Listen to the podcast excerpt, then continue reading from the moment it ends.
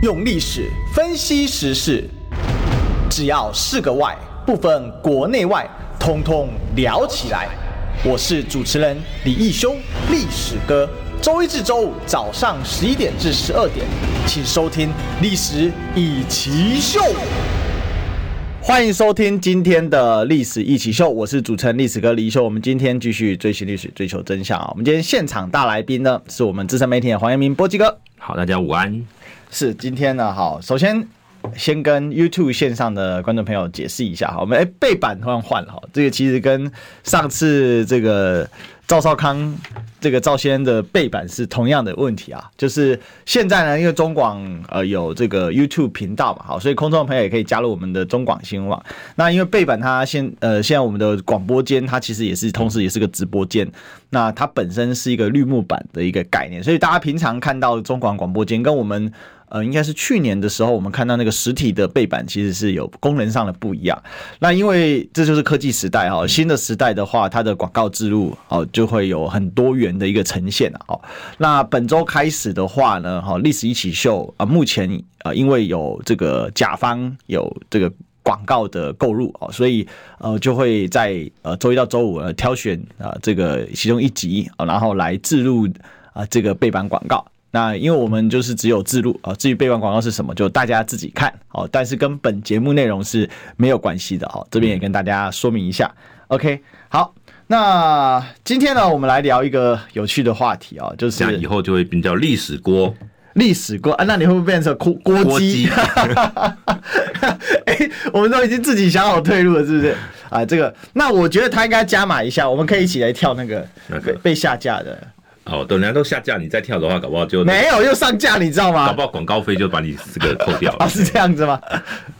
你这样就全部上架，因为抖音是删不掉的哦。那、嗯、个备份来的速度哦超快，这个第一时间下架，然后一分钟之后上架完了。嗯，对，哦，超级无敌快了。我看现在那个这个备份呢又重新回来，而且流量也不错。不是啊，主要是那个他们几个官方网红的官方的账号要下架。对，可是这个对于他们网红就是伤害嘛。对啊，嗯，所以这其实这件事情，哎，这件事情我们上上礼拜在我的频道有聊到啊。嗯，那我觉得我们在开始之前就聊聊这个花絮好了，因为历史一起 SHOW 还没谈过这件事啊。我们来问一下波基啊，波基你怎么看那个郭台铭？本来哎三四天六百万流量哎，可以很流行呢，而且大家很喜欢玩的。我看到有些网红他其实不知道有没有。有没有跟郭半 touch？但是他反正他就跑到前面去拍。没有，我我我觉我觉得这个这一这一系列都是郭半授权的啦。但是当你郭台铭自己加入之后，因为很多的网友可能没有看过那个前段，就是它是分两个阶段，是一个阶段是郭台铭还没加入的时候，那是一群就是抖音啊网红，他们基本上是同一个同同一个集团的啦。对，那他们什么什么恐龙哥啊什么。呃，李贺阿嬷对李贺阿嬷啊，什么梁子啊，还有一堆啦，大概有七八个。那他们就是去拍，哦、他们是同一个 MCU 的吗？对对对对对对，哦、就是同一个团队。那其实他们就去到郭董的联署站去呃拍，然后带出那个我姓郭那首歌啦。哦，那这个梗当然就是说这种网络就是年轻人喜欢的这种洗脑风格的抖音梗哦。可是呢，当你郭台铭加入之后哦，那整个。整个质感会改变。什么叫质感改变？你本来只是让这些网红帮你宣传你的联署的状况，但是当你郭台铭自己加入，比如说跟李赫阿妈翻桌的时候，那就会影响到你候选人的人设的问题哦。那比如说，难道你郭台铭要变成一个翻桌的？哎，这个我们广告组在后面看着我们那种感觉，是不是有点怪怪的？啊，好，没有，我这这个不受广告赞助的影响了，就是说，就是说。呃，所以他后来就会，当你郭台铭自己加入这个影片里面去恶搞的时候，嗯，呃，我觉得那个反应就会不一样。那个很多的长辈们看到就会说，呃，哎，郭董你这样不好啦，你这样可能对你自己的那个形象会不会有影响哦？你是选总统，你不是选小丑，嗯，就会会觉得说他是不是被丑化了？好，那大概我觉得大概是这样的呃思维，所以他们就想说，哦，那就。把不要再让郭董有演出的人上架这样子，但是也就一并把所有跟网红合作的全部都下架了。对，因为这件事我觉得有伤。就我去问了一下，结果其实这些网红并没有呃直接跟郭董去收取这个费用。当然我不知道实质是怎么样，但是我至少问郭班那边的消息是这样。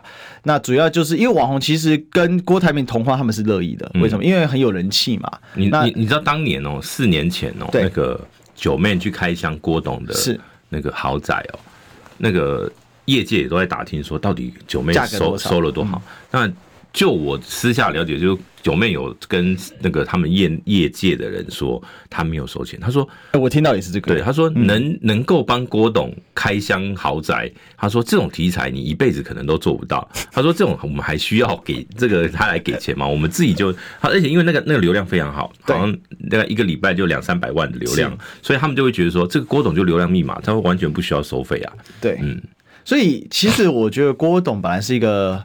就流量来说是一个很好的产品，那哦这这个操作上面，我是觉得这一波比较可惜，因为其实你跟那个蛤蟆翻桌不用下架，因为抖音是下架不了的，好网络是下架不了的，只要怎样了，没有你只要上线过就会有备份啊，就会有无限的备份。然后在其实这拍一个把桌子扶好，我让台湾拨乱反正，然后你蛤蟆走出来站，然后就结束了，嗯，大家就继续跳舞，对不对？那是不是的？那在跳舞，你也可以解释为什么要跳舞，因为跳舞是希望年轻人透过。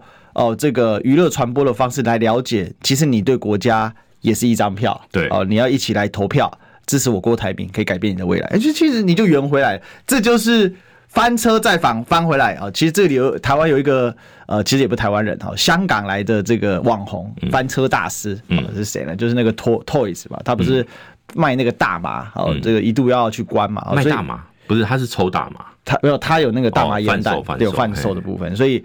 这个事情就是他，当然我我我记得好像判刑还是怎么，但好像没有执行还是怎么样。对，但是就是，但他很懂得操作这种负面流量，嗯、然后把翻车再翻回来，翻车再翻回来。网网网络争议是这样嘛，就是说，呃，就是网红的逻辑是我有新闻就是好新闻，嗯，哎，总比没有人讨论我好。对，那郭台铭先生需要用到这个程度的话，那就呃有点悲惨了，因为在政治的逻辑里面是。一定要好的新闻才能上新闻，是，哎，是，OK，好，那这个是我们讨论的一下这个话题啊。不过最近大家最关注的话题当然是蓝白合的议题啊。哈、嗯，蓝白合这样翻来覆去，本来是有二次会啊，哈，但现在又没有二次会，还是要再等一下才有二次会，到底有会还没会？然后同与此同时又传出说郭科已经先会了哈。我们先请这个这个波基帮我们整理一下，你现在掌握到那个蓝白合的这个具体的进度跟状况是怎么样？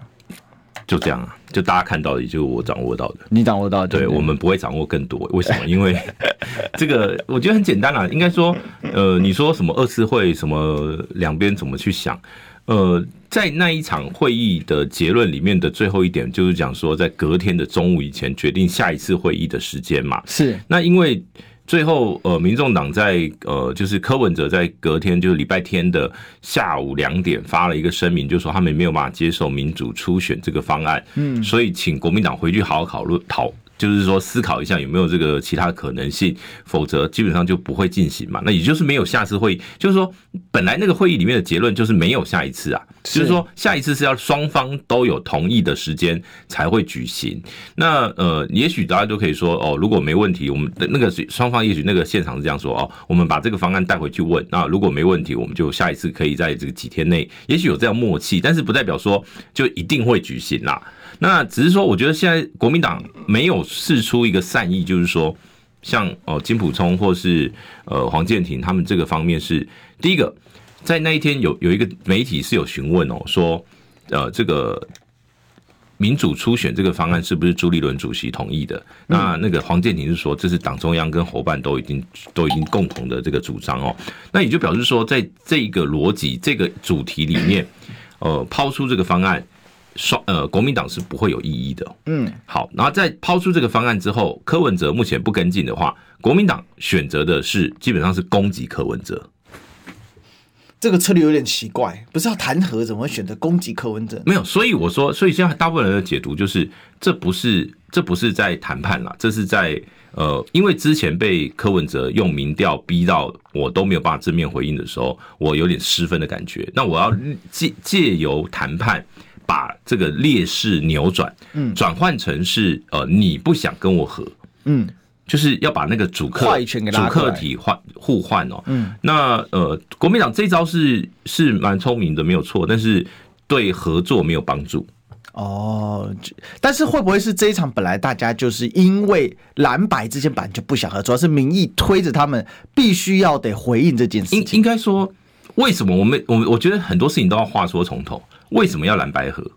因为两个人各自选，现在所有的所有的科学数据里面，民调啊 或者什么，就是就是告诉你说你打不赢赖清德，嗯，就是在野分裂的状态下，即便在野的整体期待政党轮替的力量是过半的，但是哦，很抱歉哦，在你分裂的状况下，就是两个都会一起输，嗯，还会有这个所谓蓝白合作的方案或提案。那这个方案里面呢，呃，当多数人又期待政党轮替，期待蓝白河的时候，双方都不能担任，呃，都不能成为那个阻阻挡蓝白合作的罪人。嗯，所以呢，在一开始，这个柯文哲先出牌，就是说，哦，我们来做用民调来决胜负，输的退选，或者是说什么输的决定副手，不管不管是哪一个方案，但是基本上他那个架构就是民调。那这个民调方案丢丢出来的时候，国民党是居于劣势的。为什么？因为其实我我我必须要讲啦，就是呃，很多国民党的朋友可能会觉得说，我们的民主初选的方案比较好哦，或怎么样，不管这个好或不好，都要先采用了之后才能才能来评论哦。现在没有采用就都没有没有没有讨没有讨论的意义。但是在台湾，比如说国民党要提出一个民主初选的方案之前，要先来说服。其他我我讲国蓝军的支持者不会不不在乎这个到底有没有正当性，但是一般的民众会在乎的第一件事情就是，呃，那为什么你跟郭台铭就是侯友谊跟郭台铭在这个进角逐的时候你不用民主初选？对。然后第二个，四年前你们为什么不用民主初选？第三个，如果现在金普聪说的民调的缺点通通都是真的的话，那未来国民党还要不要用民调初选？嗯嗯嗯，哎，这是会，这会变成你未来你国民党用什么初选制度？未来可能很多小弟就会说，这是金溥聪说的，民调不准啊，我们要初选，全部都是党员初选，你最后会回归到全部，你不管是开放式初选还是党员初选，最后就会把民调这个方案从未来国民党的所有的初选机制里面排除。对，那这对国民党是好还是不好？我觉得国民党自己要思考清楚。你为了要弄一招哦，去让柯文哲中招。就是告诉你，让整个情势逆转，转变成说是柯文哲阻挡蓝白合，嗯，那却有可能导致民调在台湾，我们讲了，在台湾再怎么样，再怎么样的民调，再怎么样的呃有疑义哦，多数的民调。我我必须要讲哦，所谓的多数民调是指随机抽样的民调，比如说那些钓鱼民调都不是随机抽样。我从来不把这些什么林传媒、心头壳，呃，你是说主动去发散发问卷、ETtoday，我都不把它当做民调，不当当科学民调。为什么？因为他们没有办法告诉我它的随机抽样模式是怎么来的。是的，对，它的这个抽样模式是一个黑箱，我说穿了就是一个黑箱。但是像呃。美丽岛电子报哦，或者说台湾民意基金会，或是很多这种比较传统的电话民调，有访员的民调，他再怎么样，他比如说你的访员的记录、录音的那个都是要全程录音哦。是你访员整个过程都要录音。如果今天有争议的话，那个业主是可以去跟这个调查访员，这个是直接去质疑、去去调那个录音带去听的。是，这也是为什么你看像初选民调哦，都会有监听人。是。像那个每个政党的初选民调都会有人去监听那个访员访问的过程，就是要防避啦。对，就是怕说，哎，如果现在那个访，假设那个访员本身就有政治倾向，那他就乱问啊，还可以挖坑，哎呀之类的，就是那个都有都有里面都有一环一环都有可以控制的，但是呢，非非科学民调就没有这个问题。非科学民调是没有这个问题的，所以里面会有很多因素。那如果我们连科学的民调都不相信的时候，呃，在台湾，我认为啦，就没有什么东西可以相信了啦。因为你啊，你可以说民主初选很好啊，大家直接民主、直接民权不是很好吗？对，很好，但是里面有几个技术性问题嘛。比如说，台湾第一个使用这种民主初选的这个政党叫民主进步党。好，那他为什么舍弃不用？因为有动员问题。呃，不是动员问题，他们那一次哦。光是用他们的初选民调不是一天结束，欸，哎，我记得好像半年，对不对？不是，他们就是每一场每个县市，我到了一个县市办。一场那个叫做证监会，对，证监会办完，然后再投票，然后呢，所有现场的民众每个人都手上会有一个代币，嗯，比如说你的代币啊，你要投给。这个他们前面就会有几个代币投那个类似投币孔，对，然后呢，反正大家就排队，然后呢，哦，你要投给一号哦，比如说假设彭敏敏哦，二号是许信良哦，就就自己去决定。好，然后呢，最后等到这个投票完，再把那个钱箱哦，那个代币箱拿出来，就用那个数币机就去点，然后清点到底谁有谁有多少个。所以他们是一个县市一个县市一个县市办，这样就办了，好像我记得大概两个半月。嗯哼，嘿，那所以全全部走完花了两个半月。那你当然你可以说哦，那现在这个时间点，国民党也许可以一天就把它处理啊掉。是，那第一个是人力物力啊。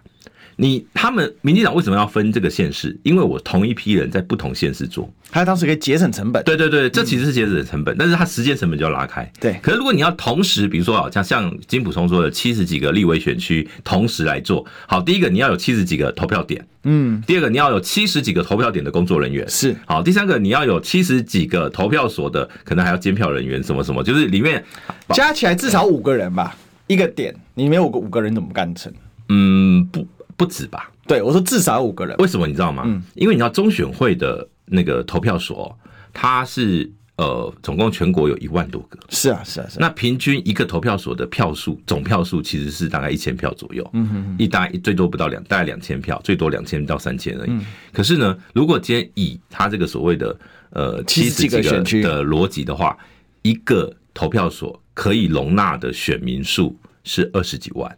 但他说要先登记啊，甚至多的还有三十万。对，没有嘛，不是登记，就是那个先签认同卡。那认同卡就是现场签呐。啊，签他不是先登记才给票，而是现场签就得有投票。就是你他的意思就是说，你现场出示身份证，然后呢，那个，那你要知道。民进党也有，当时也有也有那个重复投票的组，比如说像八十七个同时办会有什么问题，你知道吗？比如说我假设我是在板桥第一选区的这个选民，我去板桥第一选区的投票所投完之后，我可不可以再去板桥第二选区的投票所投票？嗯嗯嗯，可不可以？可以哦。为什么？因为横向不见得有联系啊。我可以拿同一个身份证去领票，然后我我说我都有签啊，认同卡啊。嗯。可你事后你才会发现，哎，怎么有两个一模一样？你还剃不掉？对，你还剃不掉，因为你票就就算进去了。对，因为票不会记名。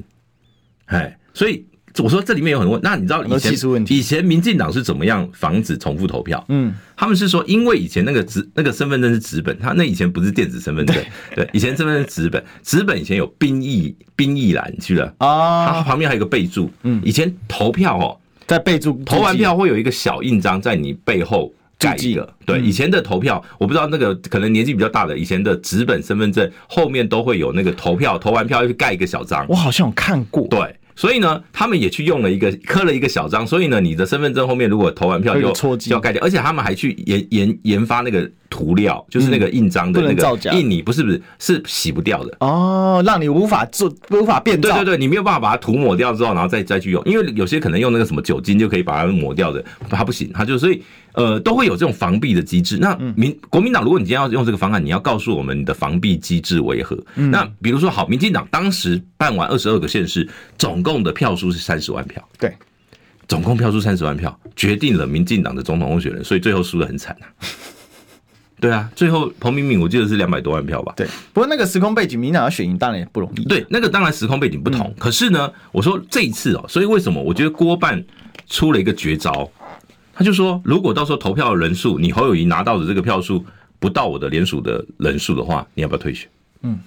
这这昨天那个世修发表的，这个这个就是一种，你知道吗？因为当你今天你要玩这种所谓的动员游戏的时候，你的总票数假设啦，最后投票的总数只有五十万票，嗯，你要怎么说服这个人是在野最强？嗯，他没有办法说服中间选民啊，最后你就变成是啊，如果变成是蓝军自己呃投票动能比较强的人的一种共识哦，我把对我只是把一另外一个人淘汰掉这样的用意的话，那最后我告诉你，就是呃，如同韩国瑜先生所说的，就是土匪取千金。那最后你得到他的人，你也得不到他的心。对对、嗯，那最后你会发现柯文哲那一票都不会投给侯友谊。最后他没办法移动。最后这样的整合，就算今天两边达成了共识，有这个游戏规则，最后两边的支持者是不会呃这个这个达成就所谓的一加一，嗯呃近近趋于二的效果，可能甚至一加一连一点一都不到。其实这里有一个关键点就是。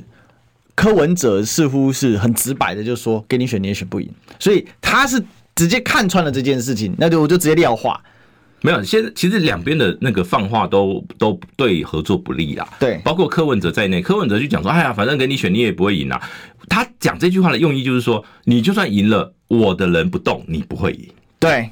就他他的概念大概就是这样。可是现阶段变成说反之亦若是，不是？没有，双方提出这个方案之后，如果今天用这种喊话的话，这场合作就结束了啦。是，就没有合作，不会有误会了，没有合作的善意嘛。嗯，因为彼此已经开始在互相批评骂了嘛。其实金溥聪很努力的在营造所谓的善意堆叠。嗯，我我说的很努力是说，在表面上，因为他们大家都知道这场谈判是不能谁先撕破脸谁就输。对，胆小鬼游戏不是不是胆小鬼，是因为。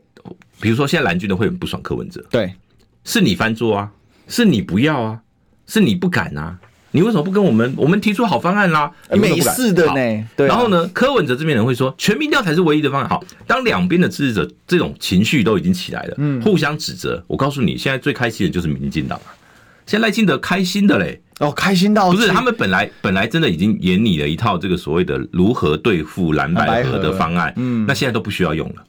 现在赖清德已经放飞自我了。如果蓝白合的话，我我我估计有这个赖清德至少要多花两到三亿元去打选战。嗯嗯。现在他们可能也觉得哇，那我们募款压力也少一点。嘿，没有，他们现在募款应该压力还好了。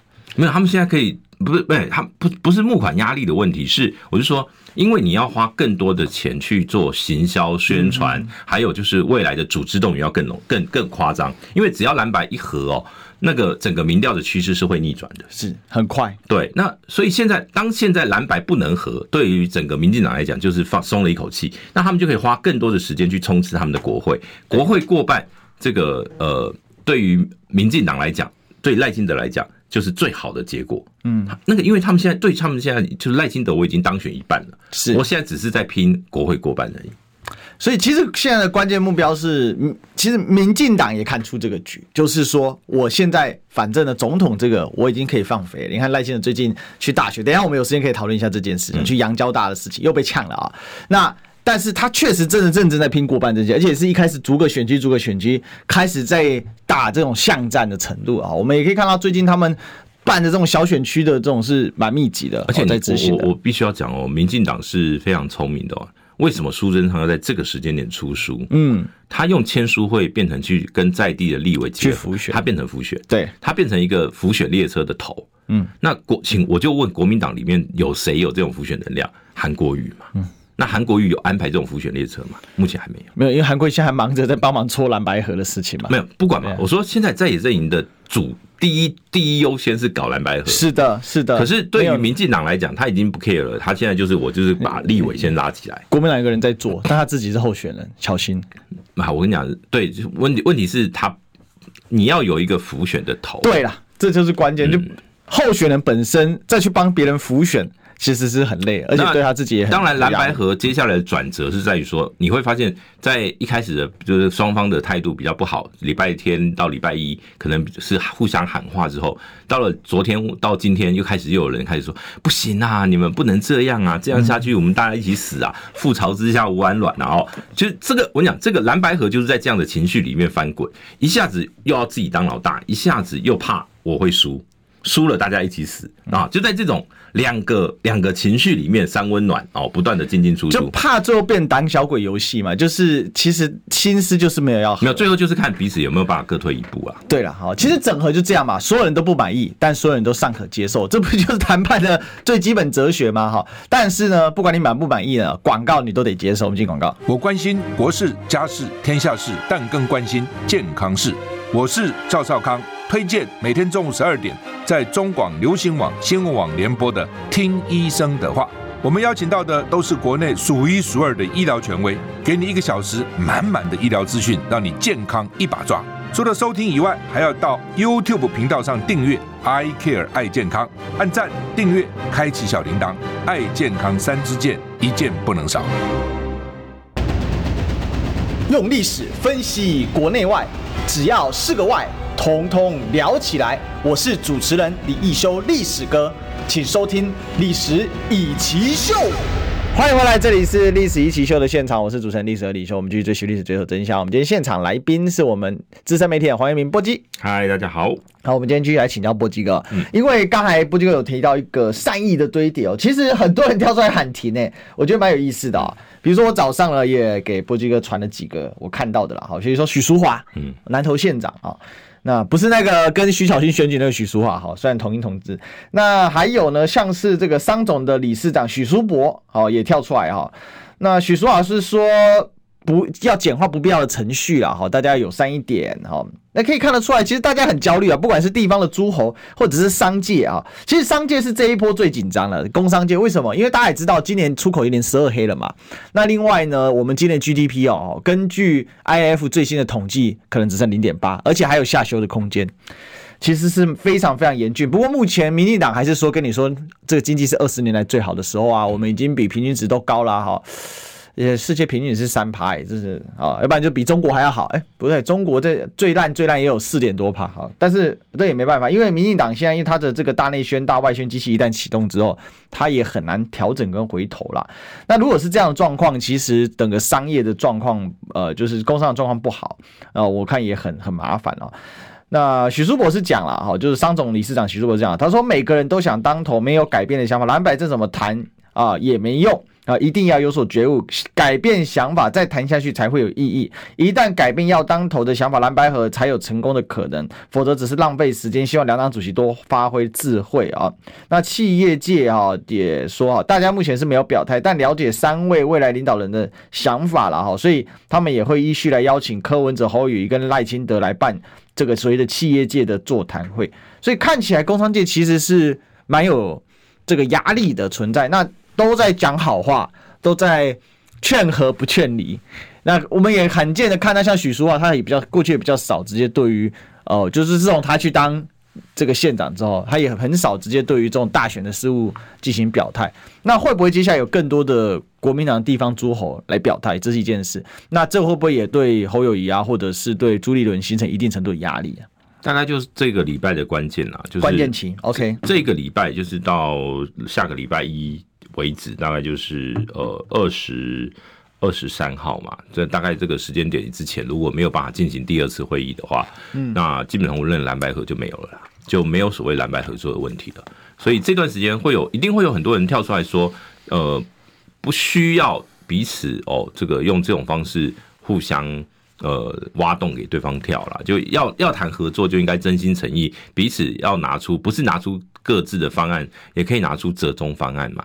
但是，比如说，我举个例子哦，折中方案不是民主初选加民调，这个不是折中方案，是因为我我为什么这样说？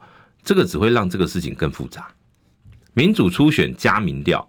花的成本更高，对，因为两边烧，对，然后呢，要要要要要处理的事情又更复杂，还有钱谁出啊？对，那比如说，假设柯文哲就是坚持，你只要有民主诉求，我就没办法跟你谈。那呃，那个金溥聪有民调，我就不跟你谈。好，这局就结束了嘛，嗯，就这么简单嘛。所以大家有没有可能有一个共识？比如说民调，但是我们可以用什么样的方式，可什么样的比例？比如说，哎，可以市话七成，民那个手机三成，对。是不是就是比比例可以调整？然后或者说，呃，民调的公司哦，比如说这个比各各各开出，比如说五家，然后呢有共识的优先采用，没有共识的就是比如抽签，嗯，就是有没有可能有一些这种技术性的问题，可以用这种比较是妥协方案去达成？对，嘿，为什么说民主初选不会在所谓的折中方案里面？因为我我我还是回到最一开始，国民党，你你当你提出民主初选机制的时候，请你要说服人民，未来你都要采用民主初选。嗯，除非你民国民党宣誓，你未来整个所有的呃党内初选全面采用民主初选，否则国民党没有本钱在这个时候把民调全面否定。嗯，因为接下来就会就会。你每一次的初选很快的哦，明年可能那个那个假设啦，就是什么哪个县市首长被罢免啦，或者是什么假设你们要党内初选的时候哦，或者什么的有立委要补选的时候怎么样的哇，马上就开始了。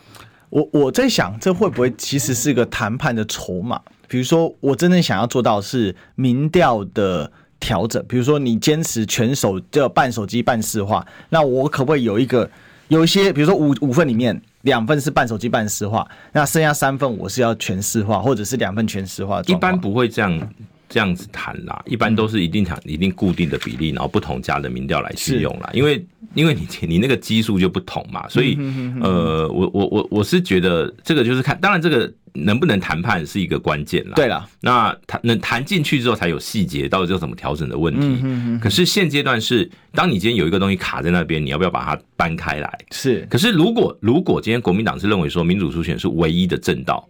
那你就压继续继续压下去没有问题的，但是就是说后坐力，你不要以为只有这一次二零二四年的总统大选，对，会会会大家会讨论民主数据，未来每一次都会。其实你知道，就是好比说像四年前，当赵康先生所说要采这个美式初选的时候，嗯，国民党是否决啊？你四年前否决啊？那你现在又采用的时候，那你要说服很多人说，那你为什么四年前不用？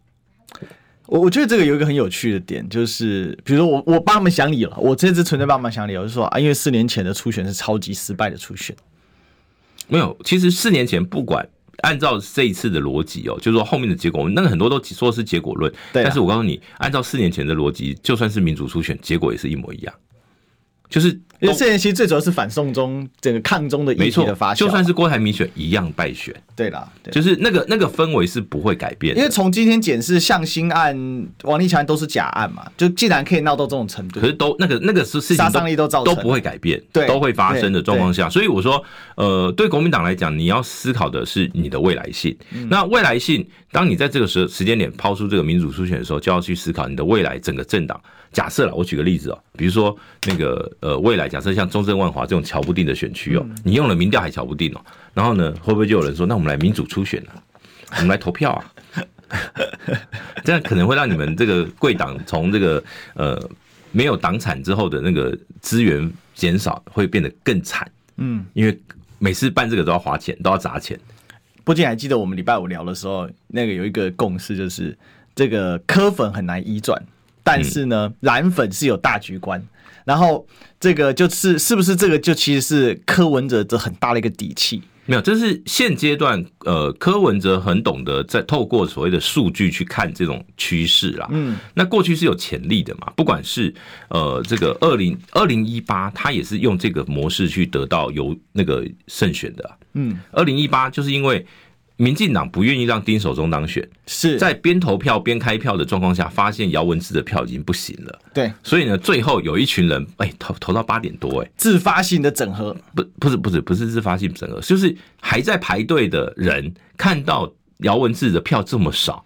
我干嘛还把票投给他？对啊，我就会往柯文哲投嘛。但是不管今天怎么样，那那一次当然是一个特殊的案例。对，因为你要怎么边投票边开票，大家人手一只手机就可以看到那个票数的这个状况下，这个未来如果再发生是很荒谬，那是民主的笑话。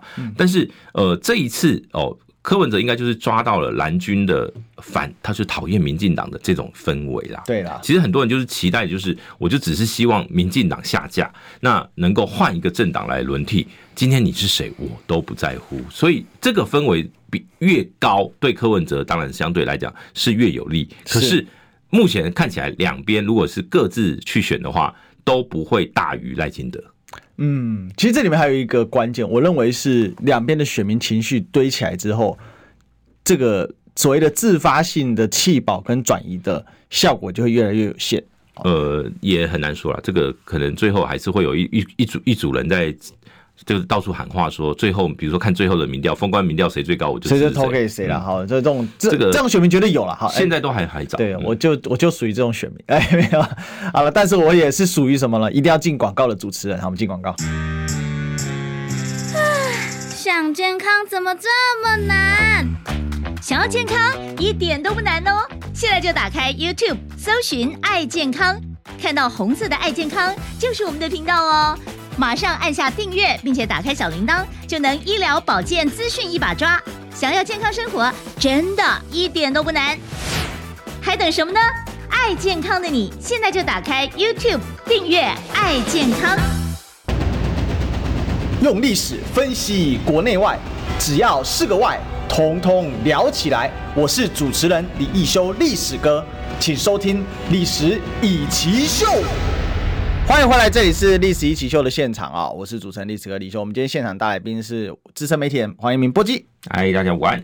好，我们第三 part，我们当然把蓝白合这个事情给谈透一点，就是说郭台铭的方面呢，好，现在大家有一些消息出来哈。当然，邱毅刚才我们聊在广告期间的时候，有这个超级留言的朋友哈，这个有提问到，就是说郭现在邱毅说郭台铭愿意接受民调输的当副，但这个有点奇怪，因为柯文哲的说法是民调输的退选，那输的当副跟输的退选，这有很大的一个本质上的差异，除非是。赢的人邀请输的人来当副手，但是另外一种另外一种状况，所以非常有意思啊！哈，呃，感觉起来，因为现今天有一个消息是说柯郭先见面啊，那。波金怎么看这个消息？因为这个消息现在就是属于媒体的一个什么独家之类的方法在在在进行的。没有啦，对于柯文哲来讲，他要玩在这一段时间，他要玩弄，不是玩弄了，就是说，就是他要讲那么直白，他要让这个谈判能继续的话，施压的方式就是拉科拉锅来这个压喉嘛。对，这是很这是很正常的啦。就是说你，你你你如果坚持要民民主初选，很抱歉没有办法谈下去的状况下，哎，那你逼我跟。郭台铭合作，那搞不好我去跟郭台铭聊一聊，最后我们两个合作起来，哎，是你侯友谊被弃保。现在在现在往后面就是说，在不整合的状前提下，彼此就开始往弃保移动了嘛。那弃保移动就要比谁的能量强。什么叫能量强哦？弃保有一个很关键，就是舆论的风向带风向能力，因为你要告诉你要说服选民，我才是最强的在野阵营的人。因为在没有整合机制的状况下，你要怎么证明自己是在野最强？这是未来操作弃保的两个人，呃，比如说侯友谊或是柯文哲，他们如果要操作弃保的时候，两个人都会用啊、我我才是最强。那怎么样怎么样才会会有那个底气去说服人民哦？就一个叫做真凭实据嘛。那最常最常用的就是用民调来当工具。对，好，那同样的，我说金普松其实犯了一个很大的错，就是你现在在玩民民主初选的时候，会让你未来在搞弃保的时候放的民调会变得没有可信度。我我我一直提醒国民党，就是你不要否定民调，他现在一直在否定民调，还把火给玩死，对，你烧死自己，你最后会连侯友谊的带风向的民调都不被采信。对。因为是你国民党自己说民调是假的，嗯，好，他现在说柯文哲也说过，好，不管，那当今天今天两边都在玩这种游戏的时候，最后就是比谁的公信力高啊？那最后就是票投出来票多的那个人公信力比较高，可是呢，两个都输给赖清德，两个一起死，那接下来就只是蓝跟白阵营从此以后那个老死不相往来，然后变成世仇，因为会彼此。那个抓战犯啊，就是你才是害政党无法轮替的那个元凶。嗯，那现阶我所以我说现在找了郭董，柯找郭董很合逻辑。为什么？因为呃不，我不是说他们已经找了，是说郭董有柯文哲缺乏的组织跟金钱。对，就是这种资源呐。因为第第一个他已经有了那么多连署点了，然后第二个他有钱嘛。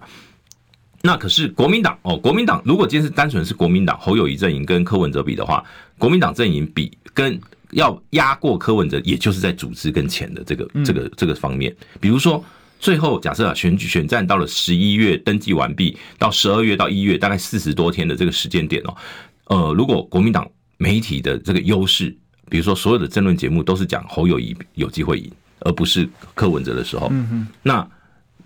你你觉得风向会不会被带走？嗯嗯嗯嗯嗯，就就是一模一样的，就是说谁有操作这个风向能力？对，那你换一个角度，就是那个呃，用历史故事，就是谁能借东风？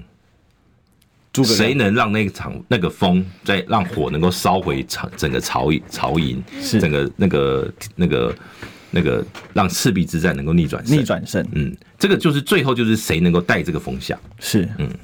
所以我想，这个蓝白还是有一个很大的磋商空间的哈。然后，因为其实讲白了啦，现在大家就是看谁可以抓到这个主控权嘛。嗯，那我觉得柯文哲是比较，现在他是比较怎么讲啊？站在稍微上风处的位置啊。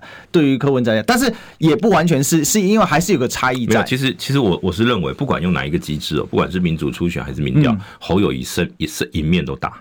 你是说，因为他要组织守电话，这个也是一招。对，可是有有五十趴的手机的话，就不好守了。没有没有，我我我举一个例子哦，我举个例子哦，就是说，呃，今天第一个民调一直都是组织战，对，民调不是我说这种所谓的特定时间的民调，那他们说哦，民调也会被对手干扰，没有错，嗯，没有错。可是呢，这个就是第一个，你要不要用？你要不要用对比还是互比？如果你今天是用那个，你知你觉得要柯文哲还是侯友谊？就你只是让这两个人去选举选的话，那就会被干扰的比较明显。对，如果你今天是赖清德对侯友谊，跟赖清德对柯文哲，嗯，这两者来来来去比拼的话，那就不一样了。这个状况就完全不一样。对，嘿，所以因为你要知道，对于民进党来讲，他们还是有一个道德风险，就是。一般一般民众在没有，除非他们是刻意要灌票的，可是你刻意灌票要被抽到，你要是我我还是要讲随机抽样，你要被抽到，就算我想要灌票，你的手机也不会响啊，对，你的电话也不会响。你还记得那个一九年的时候，不是很多韩粉在守电话嘛，就会有回报说你今天有没有抽到？那某种程度上，我就会说，现阶段等于是形同是金溥聪帮国民党把民调盖牌。嗯，为什么？因为他要民主出，他不要民调。对，他说民调不准，但这个其实是极大风险。呃，这会这会让未来，我就所以，我刚刚已经讲了一堆这个后遗症了。这个未来国民党要自己自食恶果，如果没最后没有办法去整用整合民调的话，呃，国民党后续会被民调吞噬。那第二个就是呃，回到刚刚讲的那个民调如何去避免干扰的这个问题哦，是，比如说五份民调，五五家民调公司，你可以假设哦，比如说十一月一号到十一月十号这十天，对。你哪一天做我都不管，可是你就是这十天内把我做完，就没有没有特定的日期，因为你要知道，你要一个人哦，一天守在电话机前面，他他觉得 OK，你要他十天都出不出门，待在电话机前面，很多除了那种独居老人或者什么那种长期在家的，不然一般年轻人是不会做这个。但是这这是国民党优势的选区啊，哎，可是所以所以国民党的老人老人家支持者比较多，所以我才说今天用民调绝对是国民党优势，绝对是侯友优势，尤其你又不特定的话。那对于对于以年轻人为主要支持者的民众党来讲，那这就是没有守电话的可能性。对啊，而且因为你就是说手机的比例，我觉得对国民党来讲，如果比较务实一点，你就把手机比例调到百分之三十嘛。你可以说哦，因为现在市话哦，你可以从如果你先用那个引用戴立安老师的这个逻辑，是戴立安老师的逻辑是说，中华电信的住宅用户还有百分之七十。对。而，其实我家后来也是装的市话，对，因为我要装网络得装市话，没没关系，对对对，可是重点是你不会用嘛，对，我会接啦，但不会用啊，对你不会打嘛，但是我说你有有很多人就是因为用网络他会接市话，他还是有一定的占比，是，哦、那你你用这个逻辑去说服柯颖，我这样柯颖说啊，原来还有百分之七十有用哦，那好啊，那我就七十百分之市话，三十百分之手机，也许你可以谈判是这个部分。嗯哼，那如果你今天要硬要，比如说像柯柯震宇，就是一定要五五十五十不让的话，那你就可以说这个就是你让他这个，因为你其实是有一个科学数据引用的嘛，因为你比如说你用民调大师的说法，或者是用民调专家的说法，当然当然是可以参考。我我说这个关键是要双方有共识，对了，谈判都是一样，都是要双方有共识。当今天每碰到一个卡关的，你有没有？但双方有没有诚意去把这个卡关的症结点去移开、去解除？呃，这个是攸关后续蓝白有没有办法整合的关键。哎，不过就我有一个想问哦，嗯、就说为什么翻桌不在会议中翻桌，或者第二次会翻桌，而是要在会后用这种方式翻桌？就民众党的方式，不是啊？会内会内不能翻桌啊？谁谁在会内翻桌，谁就是罪人呐、啊？嗯哼哼哼，你知道上个礼拜是一种氛围，就是突然。哎，蓝白愿意谈，要坐下来谈了。嗯，那个就是本来大家都觉得说啊，不会谈了，不会谈了。哎，突然就又又就愿意坐下来。谈完其实那个记者会很融洽，哎，某种程度上很没有气氛都会很融洽。你包括他列出那个什么几点几点几点，其实其实我告诉你，那个你看你注意看那个会议记录的写法，你就知道他在第一点就卡关了，可是他后面还是愿意继续谈。嗯，那就表示，即便我们在这个这个产生人选的方案里面就有很大的歧见，但是我们后面的还是可以先来谈。嗯，就是说，我们先来把这个其他的，我也许为什么？因为你要知道，谈判有时候就是这个部分我们达不成共识，但是也许后面我们先达成共识之后，也许可以反过来让前面哦变得更有共识。比如说里面讲到一个，我们呃双方愿意让这个立委选举的席次极大化哦，这是他彼此的目标。那如果最后谈不成，那不就是双方连立委极大化的目标都没了？对。那这个最后会搞成什么样的？最后就是让民进党国会过半嘛。所以我说这呃这个整合不是只是总统的整合，这个里面有很多对二零二四选举有很大影响的事情。但是双方如果为了一些呃这个目前卡关的症结点，就是呃都呃寸步不让的话，那就不会谈了啦，不用谈那。不谈哦，那蓝白不整合，后面的后遗症就是两个人要这各自去承担。嗯哼，那不管怎么怎么承担，就是会呃蓝白互杀，蓝白互杀，最后就是呃渔翁得利。那渔翁得利之后呢，再歼灭蓝白哦，那就是民进党永续执政，大概就是这样的一个剧本。好，我知道刚才哦，这个有，因为刚才有聊天室有人在质疑说，中华这个装网络不一定要装市化，可是中华听起来跟我装的时候，他就说没有没有会绑在一起，你要绑在一起，嗯，很多都会这样说。对对对，对他都会这样。那因为什么？因为他账单是跟着你的市化的账单是一起的，大部分都是这样啦，因为他要维持他的市化占有率。对啦，那那你有特殊状况，那是你自己去解决。因为我觉得我们讲不是不是，我告诉你为什么？嗯，因为有一些是我只有那个固定网络。就是转移到，比如说，假设我转移到那个啊别家电信，他把固网迁走了，对对，这样就把四话给废了哈。但是如果你是装中华电信的，基本上就大部分台湾人还是装中华电信。说讲白了，台湾的所有的市这种固网的，还是跟中华电信接租为主线路为主了。所以基本上大部分人都会用中华电信啊，因为它就是主要，而且它的枚数也会比较大一点。不过这些都是技术问题，技术问题都是可以克服的。对了，好，OK，好，那最后我觉得民众党有个底气是在哪里呢？就是他这样有民调，好，那像是汇流最新做的民调呢，好，我这边也有给呃大家念一下哈。市话并手机的话，好，赖清德是二十九点七，柯文哲是二十七点七哦，差两趴。侯友宜只有十六点二，郭台铭十一点七，魏表态十四点七。纯市话的话，赖清德是三十四点八，柯文哲是二十点四，侯友宜十九点六，郭台铭八点九，魏表态十六点三。会不会这个其实就是？柯文哲的一个底气，我有这个市话加进来，我几乎都拉得很近啊。嗯，其实这个汇流新汇流新闻网的这个民调一直都没有太大的改变啦，趋势大概就是如此，就是呃柯文哲在市话加手机的部分就会高很多。可是我一直看不懂一件事情，就是在交叉分析的时候，他一直在调查的方研究方法里面讲说市话并手机，他们是市话跟手机各一半。嗯，可是呢。